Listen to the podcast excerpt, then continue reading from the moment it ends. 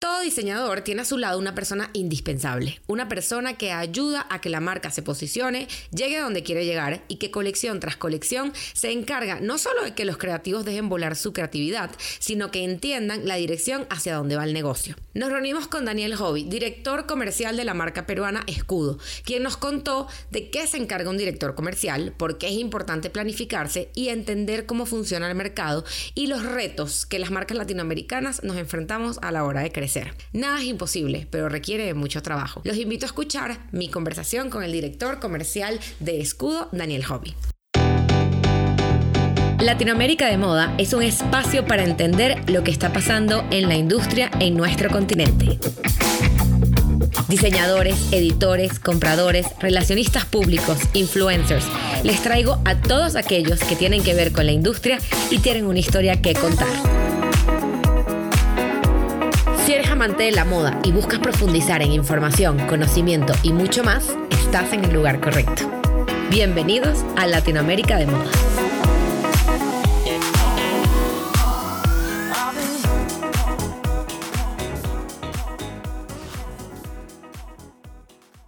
Bienvenido Daniel a Latinoamérica de Moda. Muchísimas gracias por reunirte con nosotros desde Perú desde Perú a México, a mí lo que me encanta del podcast es que yo hemos tenido gente por todos lados de, del mundo y escucharte ahorita y verte obviamente otra vez, que ya creo que tenemos más de un año que no nos vemos, siempre nos veíamos aquí en México, eh, pero bueno, bienvenido a el podcast Latinoamérica de Moda. Gracias, gracias por tenerme. Estoy, sí, muy contento de estar acá. Eh, Daniel, cuéntanos un poquito cuál es tu rol en Escudo, la marca.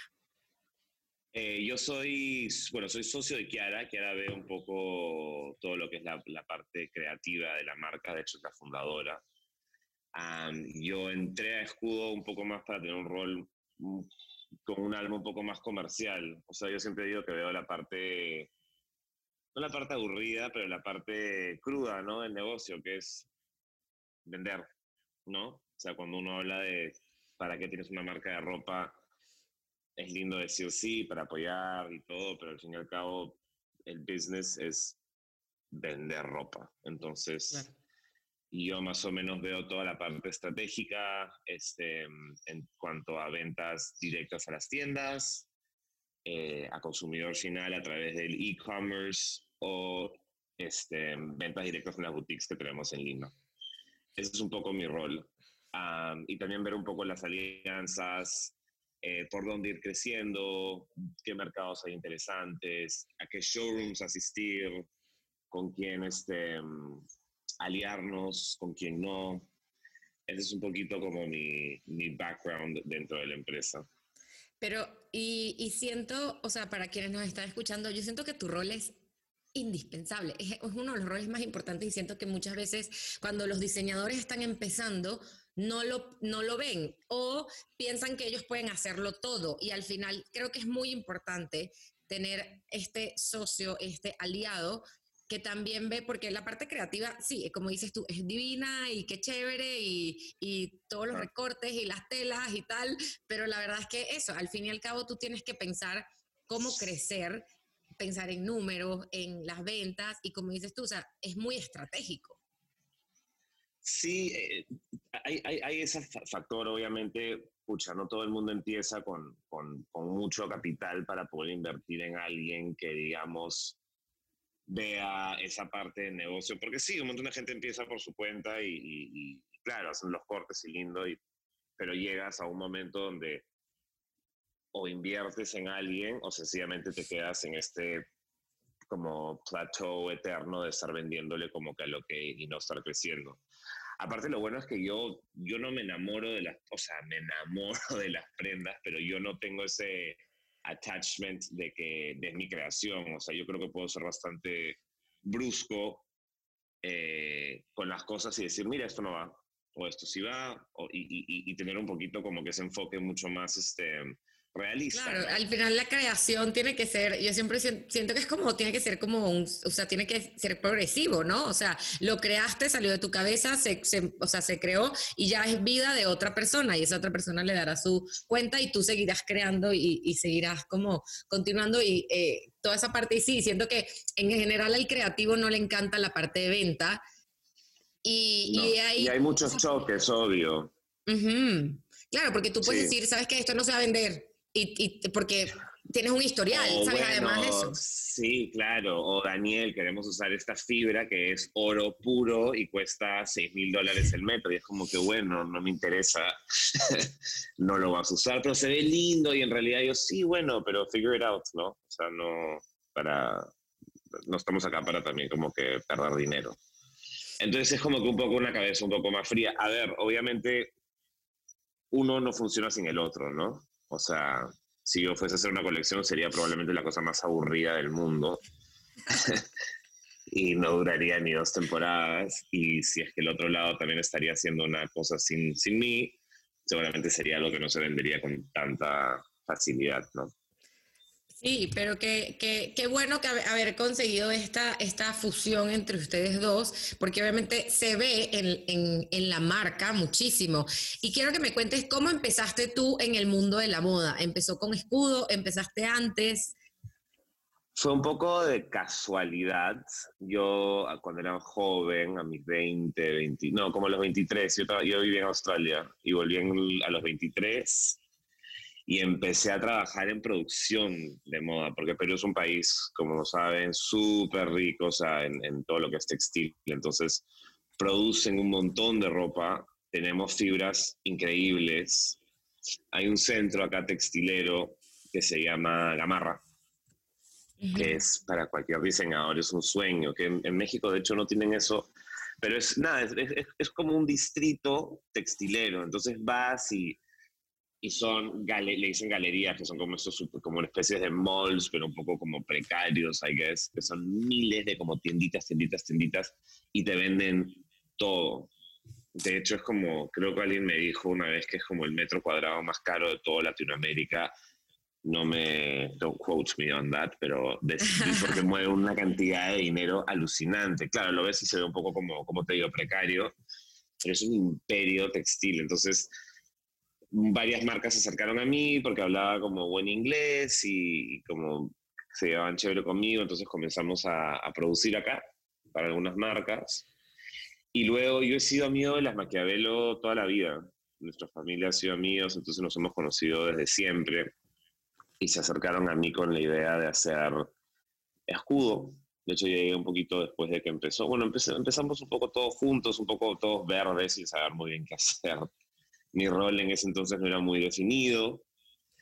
Y duré un ratito, después me fui a, empezar otros proyectos y luego regresé, pero con un rol más este, importante, ¿no? Que era como un poco más cabeza comercial. Y, y ya, y de ahí de la nada han pasado siete años. ¿Y cómo, cómo, cómo y por qué nace Escudo? Mira, Escudo nace en realidad la idea es de, de, mi socia, de Kiara, este, ella desde, desde niños, me acuerdo que viajaba por el interior del país y siempre tenían como que las cosas más chéveres, este, tenían una onda bastante particular. Y de hecho, o sea, sí, se, me, se metían un fondeo a, la sierra, a la selva, con su mamá y con su hermana, y rescataban estos trajes típicos increíbles y luego creo que ellas, se van a Londres y llevan esos trajes y como que los reinterpretan, los, como que les, les, ponen, ¿no? Los recrean un poco y los venden en Londres y dicen, oye, eso es una idea bastante interesante de repotenciar un poco el Perú y a la misma vez como crear una marca, ¿no? Entonces el Perú, como te digo, tiene unas fibras increíbles, tiene materia prima alucinante, bueno, sin, decir la cantidad de telaristas que tenemos, gente que trabaja crochet y una historia bastante rica. Pero claro, o sea, emplearlo de una forma como comercial y darle como que ese giro que sea contemporáneo, sin que sea muy literal, para poder competir afuera, ¿no? Esa era como que un poco la idea, que de hecho habían muchas marcas que han logrado hacer eso, pero queríamos que sea algo súper pro, ¿me entiendes? Y, en realidad llegar a las masas, llegar a, a, la gente que aprecia un poco todo esto y, y, sí, ese, ese, era como que el, el, el core, ¿no? La, la idea central de, de la marca.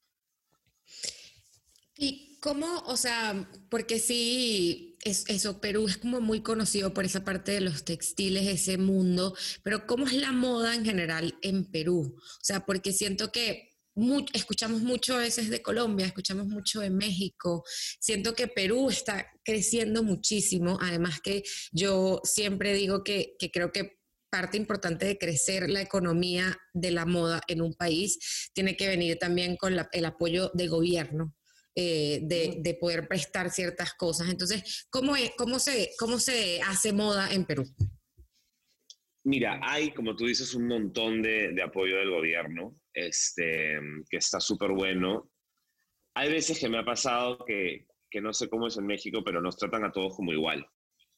¿Entiendes? Entonces es como que cuando yo empecé Jugo era como, bueno, y ahora estas 15 marcas se van a ir a esta feria ya, ok, bueno, la feria levantó un par de órdenes, pero mm, ya, no, la verdad que no funcionó. Y entonces ahora estas 15 marcas se van a ir a esta otra feria. Entonces, como que no, no, no, no respetaban, digamos, mucho el, individualismo de cada marca, porque cada marca en realidad es, apunta a cosas distintas. No todos están apuntando para vender en Miami o para vender en el, no sé, en el sur de California o vender en Londres o vender en Chile. O sea, hay, hay, hay cada marca en realidad tiene un, un mercado específico al que debería apuntar no puedes decir a quién le quieres vender a todo el mundo. Bueno, mm, o sea, eso es, es bastante difícil, ¿entiendes? Porque tampoco vas a ser pecado. Entonces es como, digamos que yo voy a eso porque en, Perú hay, hay, de todo en realidad. Hay, hay, muchas marcas, muchas marcas bastante buenas. Este, claro, y no todas necesariamente son esta gran oda Perú que, que a veces también puede caer un poco como que lo que ya, bueno, o sea, ¿qué más hay, no? Entonces sí, sí hay mucho, yo te digo, de, a raíz del Internet y la globalización y todo, de hecho había un cambio, inclusive lo es en la calle, o sea, no te estoy diciendo que es la mejor, la ciudad mejor vestida del mundo, porque no lo es. Este, pero de hecho ahora ves un montón de individualismo, ves a gente muy joven haciendo cosas locasas, muy chéveres, que tienen un acceso a, a, información que antes no había, pues, ¿no?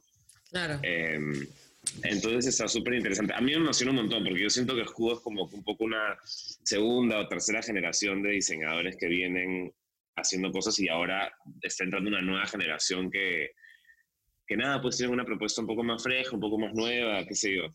Eso a mí siempre me emociona ver. Claro.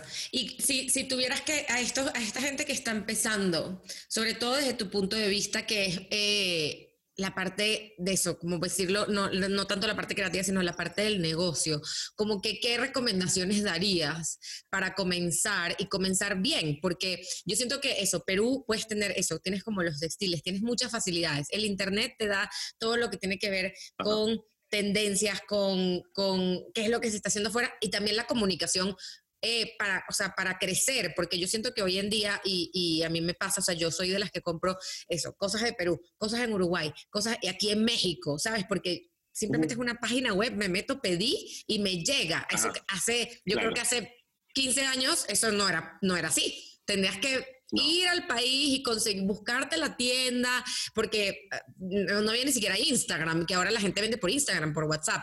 Entonces, ¿qué, qué, qué recomendarías tú como ¿Cómo hacer para pensar y, o sea, pensar en crecer un negocio que además sea sustentable, porque al final es, o sea, yo, yo, y creo que en varios episodios lo hemos dicho, no me acuerdo quién fue de los entrevistados que lo dijo, pero un negocio que no da, que no da ventas, o sea, que no genera ventas, es un hobby, al fin y al cabo. Sí, sí. Yo creo que lo primero que te tienes que plantear antes de empezar a hacer cualquier cosa, seas una marca de, moda o, o aplicar un trabajo lo que sea, es, que, o sea, ¿qué quieres hacer con esto? O sea, ¿quieres vivir de esto? Y si es que quieres vivir de esto, entonces, ¿cómo? O sea, ¿qué es lo que... Yo siempre cuando un montón de gente me, me, habla de, estoy empezando esta marca, nada, nada, es como que ya, ¿qué es lo que tú tienes, lo que tu marca tiene, que no tiene absolutamente nadie más. Y a veces es difícil porque dicen, pucha, en realidad nada, pues ya, entonces, ¿qué es lo que te hace especial? Esto, ok, ¿cómo lo vamos a repotenciar? O sea, tienes que darle la vuelta a eso antes que nada, porque si no crees en tu producto, entonces, ¿para, para qué estás acá? O sea, yo a veces no, no, voy a, no te voy a mentir, a veces que te he vendido, ya, el mundo de la moda es bien difícil. Es bien difícil, o sea, todo veces es, es, curioso, te, te, vas a París y vas a la Semana de la Moda y todo el mundo se ve súper como glamoroso y nada, nada, nada. Y después te sientas a cenar con ellos y a la tercera copa de vino es como que, wow, o sea, o la tía esta no me paga, o la tienda no me ha pagado, pucha, esto no, es, es, es, es, es very como glitz and glamour, como le dicen, ¿no? Como smoke and mirrors un poco. Uh -huh. um, entonces es un mundo que de afuera se ve como, wow, qué increíble y todo, pero creo que una vez que te metes te das cuenta de lo complicado que es. Entonces, sí, definitivamente ponerte metas desde muy temprano. Y como tú dices, ¿no? La sostenibilidad no solamente es crear un producto que sea bueno para el medio ambiente, que efectivamente sea sustentable, pero que sea también sustentable de manera financiera y económica, si no, sencillamente es un hobby, como tú dices. Uh -huh. Sí, sí, es que siento que, sí, siento que a veces eso, siento que a veces nos dejamos como llevar mucho por ese glam que vemos, eh, que creo que, a ver, yo creo que la pandemia ayudó a bajarle tres a eso. Obvio, fue increíble en realidad, eso fue bastante chévere, fue como que ya. O sea, la pandemia lo que ha hecho también es, ha sacado a reducir un poco el, el net worth de, de, ciertos países, ¿no? De, de, ciertos mercados. O sea, el, Perú en realidad se fue, se, se ha ido al cacho. O sea, por, por, por, o sea, por motivos de, de, bueno, el sistema de salud, de la preocupación de la gente, o sea, hay sitios como, no sé, Asia que vivió la pandemia primero y se cuidaron mejor, digamos, ahora son como que económicamente están mucho más favorables. O sea, hay muchos factores como esos que en realidad la, la pandemia como que simplemente ha hecho, como que ha sacado todo el polvo y es como que ya, esto es lo que queda abajo de todo eso, ¿no? Uh -huh. Es bastante interesante. Pero sí, el glam bajó un montón. El, el, sí, el glam bajó un montón, nos dimos cuenta de, de, de, de, la, de las necesidades, pero yo te quiero que, y también, y aquí te pregunto, ¿cómo ha sido la venta, o sea, cómo ha sido la venta, cómo es la venta local en, en Perú? Porque siento que, por, hablando con, con Sofía Inciarte de, de Fashion Week de Uruguay, el Mo Week, uh -huh. eh, uh -huh. ella me contaba que, que ellos, o sea, se ven, empezó, empezaron a vender muchísimo, que la gente empezó a comprar, o sea, obviamente porque ellos antes hacían como Mo Week local en Montevideo y de repente abrieron uh -huh. una plataforma online y se empezó a vender en, en, todas las partes de Uruguay y fue una locura. Entonces, ¿cómo, cómo ha sido? Y aquí en México también creo que pasó un poco que la gente empezó, a, o sea, en vez de irse a comprar los jeans de Zara, se iban a comprar los jeans de las marcas locales. Entonces, ¿cómo, cómo, cómo ha sido eso un poco allá en el Perú de la venta local? Mira, al inicio, sí, de la nada como que había como que este despertar, ¿no? En, en, las clientas de acá, porque acá la clienta nacional, la, la, gran mayoría no consume tanto esta idea de sustentable, y, porque es, es algo bastante nuevo, ¿no? Eso y, a Perú siempre llegan las cosas un poquito tarde, o sea, pero sí me gustó porque un montón me escribieron y me dijeron, oye, quiero en realidad saber acerca del proceso de tus prendas, cuáles son las comunidades con las que ustedes trabajan. No, no, no, no, pero no duró mucho. de hecho, la venta, la venta subió, subió bastante porque, claro, la gente no viajó este año en Perú, o sea, Perú estuvo en un lockdown bastante grave, entonces creo que un montón de gente dijo, bueno, o sea, mi julio y agosto, que es nuestro invierno más crudo, la gente se quedó en Lima. Uh -huh. Y sí, me compraron, subieron, compraron un montón de suéteres, creo que nunca he vendido tantos suéteres en toda mi vida. Um, así que por ese lado como me salvó, pero bueno, la venta internacional definitivamente bajó un poco, ¿no? Y Perú además, bueno, por lo menos el jugo es, es un hotspot para turistas. Bien, tenemos un montón de influx de turistas que sencillamente este año tuvimos cero. Entonces hemos navegado de una manera bien particular este año, ¿no? O sea, de, de, de tener que rely al 100% en un poco el mercado local, que es, es bueno, pero también no, no, no, no me gusta poner todos los, todos los huevos en la misma canasta. Pero estuvo interesante y fue bueno hablar de los procesos con, con algunas clientas, ¿no? Que entendíamos que no me lo, no me lo esperarían. O sea, sí como te digo, hubo un, buen despertar. Y ustedes, o sea, y cuéntame un poquito de esos procesos, o sea, porque siento que es importante y, y es algo que hemos venido tratando en, en varios episodios de cómo mantener la tradición de los textiles, piezas tradicionales, pero traerlas al, a la actualidad para que la gente como que las traduzca en su propio vestuario del día a día. Claro. En, bueno, con escudo en realidad, digamos, el core, ahora ya estamos expandiendo un poco más, pero empezamos como haciendo telar, entonces haciendo nuestra propia tela. Eh, en México le dicen rebozo, creo. entonces trabajamos con una comunidad, la, comunidad con la que más trabajamos que es en Huancavelica, que es un departamento dentro del Perú em, súper rural, o sea, es, bastante agricultor y bastante minero. Eh, ahí trabajamos con Pedro Quincho, que es un telarista que la conoce hace más de una década. Compramos hilo de acá, o sea, se diseña la colección y decimos, ok, queremos hacer rayas de color ocre y moradas y verdes. Se compran los hilos y, y, se mandan al Ande central de, esta zona y se comienzan a, tejer, ¿no? Entonces es literal hilo por hilo. O sea, hay, hay, prendas que... Y es difícil de explicar, o sea, la comunicación es bastante importante, porque a veces yo digo, sí, porque lo ponen en el telar y después lo urden y pasan el urdiembre y la trama y la gente es como, entonces es bueno porque en, en, Escudo, en el showroom, tenemos un telar donde yo puedo decir, ya, como que mira este hilo, pasa por acá y lo cierran y pasan. Entonces, llega esa tela Lima y con esa tela la cortamos. Entonces, en realidad es como un corte y confección de un sastre. Entonces, tenemos sacos que son, la, la, la tela en realidad está hecha de cero, o sea, desde el hilo. Y eso es algo súper importante. A mí me parece increíble. O sea, cuando me lo explicaron, cuando yo recién empecé en el juego, dije, ah, qué chévere, qué buena idea. y luego, nada, trabajamos. y de ahí trabajamos, hacemos un montón de cosas a crochet, a palito. Em, y es cool, porque en realidad ves crecer a, a, la gente, ¿no? O sea, cuando yo empecé, yo era el que lidiaba con los telaristas y yo soy, no soy muy de Exceles, o sea, sí soy, pero no soy el maestro de la organización, no lo soy. Yo soy bastante, digamos, impulsivo y me guío mucho por mis instintos. Em, pero ahí, y el chico con el que yo trabajaba tampoco, o sea, en, en, en, Huancavelica. Y contratamos una chica que es una genia, este, blanca, que organizó, ha organizado Huancavelica de una manera, o sea, la forma que ellos han crecido es demasiado cool. O sea, yo veo las, los formatos que llenan, cómo llega todo perfectito, todo es por videoconferencia. No sé, o sea, igual acá en Lima trabajamos con un montón de gente que trabaja palito, crochet.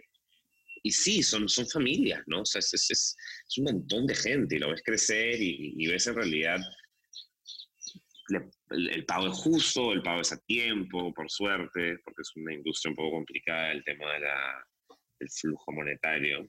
Pero sí, yo, o sea, por mi parte yo quiero aprender más, ¿no? Eh, la pandemia ha sido un poco difícil porque no hemos visto a nuestros artesanos en todo el año. O sea, físicamente no los hemos visto porque son, la mayoría son población de riesgo, no queremos, o sea, correr el, riesgo de que les pase algo.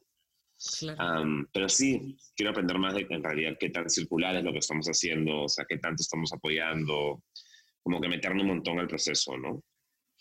Y siento que, que es cuando, o sea, cuando haces este tipo de labores y ves este crecimiento y siento que ahí entiendes, mucha gente, y, y este comentario siempre lo, o sea, la gente que lo hace, que, ah, es que la moda es muy banal.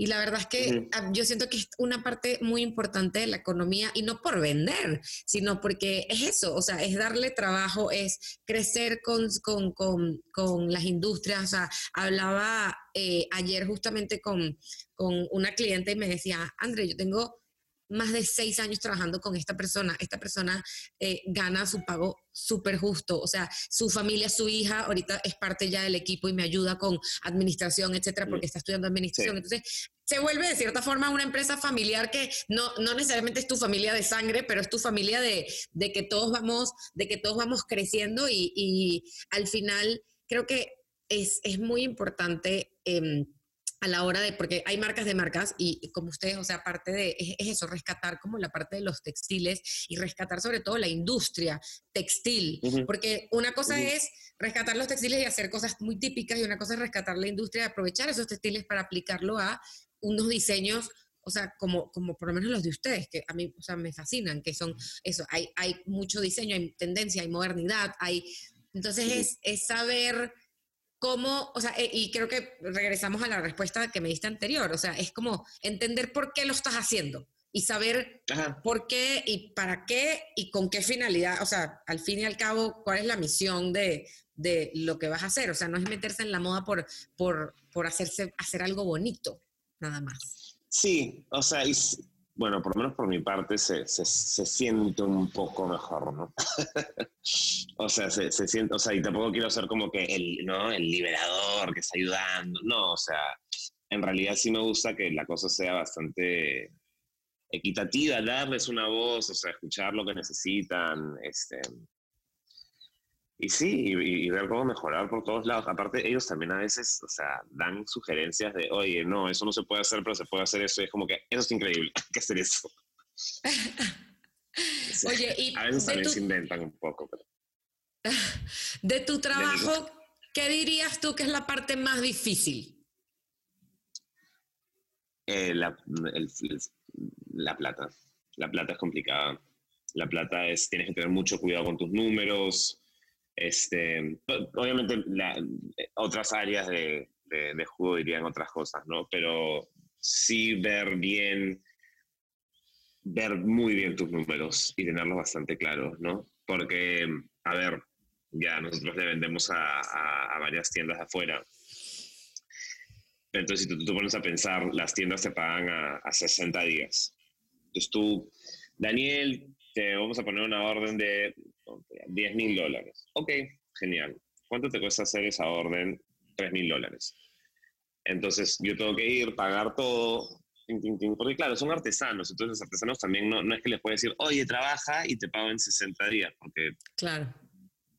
es, es día a día. Y, entonces ya, tú te llega todo, empacas, lo mandas, le llega a la tienda, la tienda lo controla, lo revisa todo, lo pone en su, en su shelf y en 60 días te pagan. Entonces, si tú de pones a pensar cómo funciona eso en términos de flujo, eh, no, no, tiene mucho sentido, ¿me entiendes? Alguien, alguien de afuera de la moda lo ve y dice, ¿qué? ¿Cómo funciona? Y es como, así es lo que es por ahora, que a raíz de la pandemia ha estado cambiando es un poco, las tiendas están un poquito más flexibles porque antes era simplemente era como que, uff, ya entré a esta tienda, qué increíble, pero estás básicamente a su merced, porque sus términos y condiciones son una locura a veces, ¿me entiendes? Y te puede hundir. Entonces, tener eso bastante claro, por mi lado, es yo creo que la parte más, más complicada. Claro, porque al final, o sea, desde el momento en el que empiezas a producir hasta el momento en el que pagan, que son 60 días después de que llega a tienda, son como más, o sea, son más días, son mucho más días. Entonces, sí tienes que tener como el capital para invertir, para invertir, para hacer, para poder entregarle a la tienda. Que es que mucha gente piensa que mucha gente... Mucha gente piensa que es que tú llegaste y dijiste, ah, aquí está la ropa, se la mandé y me llegó el dinero. Y es como, no. Claro, no. No, no, no. Y hay un montón de, de diseñadores que creen que una vez que llegas a estas grandes tiendas, ya, ya lo hiciste. Y es como, no. no, es, es, increíble porque son puertas alucinantes. O sea, es un exposure que no te lo da nadie. O sea, nadie. Porque estar en esas tiendas es, es muy cool por eso, pero yo siempre digo, o sea, las tiendas son marketing. Las tiendas son más que nada marketing. O sea, hay ganancia, pero no es como, o sea, tú ahí tienes que ponerte a pensar, ya, ok, ya llegué a estos puntos, what's my next step? ¿Entiendes? Ahora, ¿qué hago? Bueno, sería bueno quizás que me vean directamente a mí, que vayan a mi e-commerce, así ganar un poco más de, Sí, el ingreso es mayor, el porcentaje de ingreso es muchísimo mayor. Sí, eh, eh, yo eh, doy como unas, unas mentorías a marcas y siempre les digo, porque obviamente ahorita hay como una tendencia de dejar estas tiendas, ¿no? De dejar las tiendas eh, tiendas multimarcas, etcétera. Y yo siempre les digo, eh, entiendan que va mucho más allá, porque como dices tú, es marketing, son vitrinas al final, porque le estás llegando a una audiencia que quizás tú no le estás llegando que no te conocían. Y al final mucha gente, y yo soy culpable de eso, yo soy de las que veo en no sé, en moda, en Boho Hunter, en, no sé, en Fashion Kind, veo las marcas y después me voy al Instagram de la marca y me voy a la página de la marca. Pero tú dónde compras? En o sea, ¿compras en moda o le compras directamente a, a, a la marca? Depende de los servicios que ofrezcan también, porque eso, pero y entonces aquí viene otra vez a que, tienes que evaluar tú, porque así, porque, ¿por qué compras en moda o porque compras? Bueno, porque sabes que el pago seguro, el envío. Es fácil, porque es fácil, claro. Sí. Entonces, esas son las cosas que también tienes que considerar, ¿no? O sea, ahora le hemos estado dando un poco de vuelta a cómo avanzar, ¿no? Y claro, yo, ponte, vendemos en matches. Increíble, monstruo todo lo que quieras, me encanta tener ahí la plataforma, nos compran súper bien, son muy buenos clientes, pero de ellos tengo mi producto, el mismo producto que tiene Matches, entonces obviamente le van a comprar a Matches, porque Matches te lo compra, te lo mandan, no les gusta, lo devuelves sin duda alguna, o sea, tienes que también como considerar esas cosas, ¿no? ¿Qué tener en tu página web? Fácil, ten cosas que nadie más tiene, ofrece cosas que no le ofreces a otras personas. No sé, por ahí hay, hay, hay, hay rutas, ¿no? Sí, y es cuestión de eso, evaluar. Eh, eh, exacto, por un lado evaluar la plataforma, qué beneficios me da a mí, además del exposure. Eso quizás es, eso, le llega a la gente, eh, eso, animal, es las facilidades, facilidades desde facilidades de pago, que quizás también eso, tienes que evaluar tú y, también ponerte tú, yo creo que como retos, entonces, ah, mira, yo quiero poder ofrecer esas facilidades de pago, esos tiempos de entrega, esos beneficios de devolución, que que mucho, eso también muchos diseñadores me lo preguntan como, pero ¿cómo hago lo de la devolución? ¿Se lo cobro a él? ¿Me lo cobro yo? Y hoy en día la gente quiere que, o sea, yo no quiero que al final cuando estoy haciendo el checkout me digas, son 100 dólares más porque... Y es como... Claro, chao. Ahí la gente se te echa para atrás. Exacto. Obvio, yo me echo para atrás. Sí, justamente ahí estaba hablando de esto con, estaba hablando eso con, con Isa Berens que es como también una parte súper importante de Escudo, las chicas de C Collective. Y siempre estamos hablando un poco de, y ayer me decía, hablando por teléfono, como, claro, o sea, yo me echo para atrás en un segundo. si es que estoy comprando algo y de la nada, 100 dólares, nada, sale acá. Sí, no, Pero dice, dice, explicarle, sí. Sí, entonces, claro, tienes que o sea, siempre tienes que hacérselo eso. Yo creo que la palabra es fácil. La palabra es fácil. Tienes que hacerle al cliente la cosa lo más fácil posible. Pero me encantó eso también que, dijiste. Exacto, sí, exacto. Si es un cliente que está probando, un, está comprando un producto o sea, de, que no, no, es un, no es un Zara que te cuesta muy barato, o sea, está acostumbrado a que eso, o sea, ya, y, o sea, es que es diferente que tú digas, 300 más 100 a que tú digas 400 y ya, y ya todo está incluido. Obvio. Y ya está todo incluido, sí. sí. La gente no, y depende del país. Sí, sí, depende del país, de los impuestos del país. Es todo un mundo. Esto, esto, esto, es todo un mundo. Pero me encantó además esto que dijiste de eso, también ver como, ok, la gente llegó, o sea, eso, yo llegué, me metí, eso, me metí en matches, descubrí la marca, quizás compré una cosa y después me meto en tu página, ¿qué más me estás ofreciendo tú? Que sea diferente para, que sea lo suficientemente atractivo para que tú como marca logres esa venta directa, porque al final entendamos que eso, o sea, la venta de matches no genera el mismo ingreso que la venta directa en tu e-commerce. Por eso es que... No, obvio por eso que también, porque eso también muchos diseñadores me preguntan, pero ¿por qué voy a tener e-commerce si ya yo vendo en tal plataforma? Bueno, porque al final el e-commerce te genera un ingreso mucho mayor. Entonces, e, es, es, la magia, señores, la magia de las ventas y del marketing. Sí, sí, sí, sí, sí, El maravilloso mundo de las ventas y el marketing. Tal cual. Oye, Dani, ¿y cómo, cómo, o sea, cómo ves el crecimiento de la industria en Latinoamérica en general? Pues Bastante bien, o sea, hay propuestas muy interesantes. Eh, justo como te comentaba, nosotros trabajamos eh, directamente con C Collective, que es como este colectivo que también ve como a, un grupo de, marcas latinoamericanas, digamos un poquito más maduras, ¿no? pero hay potencial, o sea, yo creo que tenemos todas para hacer una potencia en términos de diseño y no solamente manufactura, ¿no? O sea, Colombia es un excelente ejemplo. Colombia tiene unas marcotas que ya, digamos, la hicieron y están ahí, están ahí encabezando. Em, Perú no tiene nada que, o sea, no tiene nada que envidiarle a nadie en términos de, diseño ni en términos de, sea, en verdad, yo tengo gente que me dice de afuera, que me dice, me mataría por vivir en un país que tiene algodón. Y es como, claro, o sea, nos, olvidamos que el, algodón de Perú es, es increíble. Sí, el de México no tanto, por, por penas. Ya, sí, pero sí, el algodón de Perú, el algodón de Perú es súper, es súper chévere, sí, aquí es otra cosa, la lana, la lana de Uruguay, eh, las pieles de Argentina.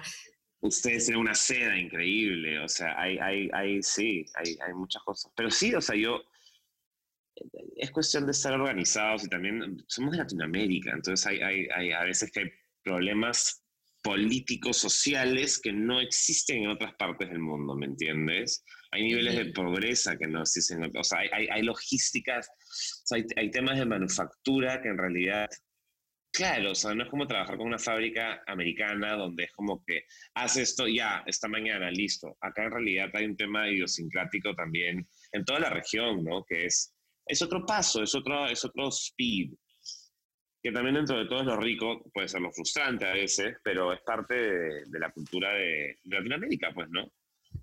Sí, así, así somos. Así somos. Así somos y, yo creo que al, nivel de cómo nos adaptamos, creo que es parte de, la, de la maravilla de cómo somos latinoamericanos, porque sí, hay veces que nos toca eh, eso, o sea, adaptarnos, o sea, si más allá de, más allá de pandemias, eh, a nivel eso, social y económico, hemos vivido muchas cosas que nos hacen como pasar de, de un lado al otro.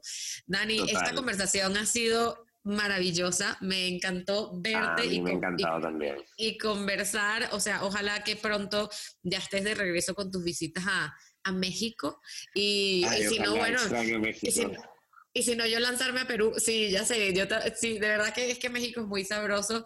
Eh, yo la verdad es que no conozco Perú y me encantaría, vamos a ver si esta pandemia se levanta o si no, ya será el 2022, me lanzo un tour Latinoamérica de moda, el tour. Por favor, estás invitadísima, invitadísima.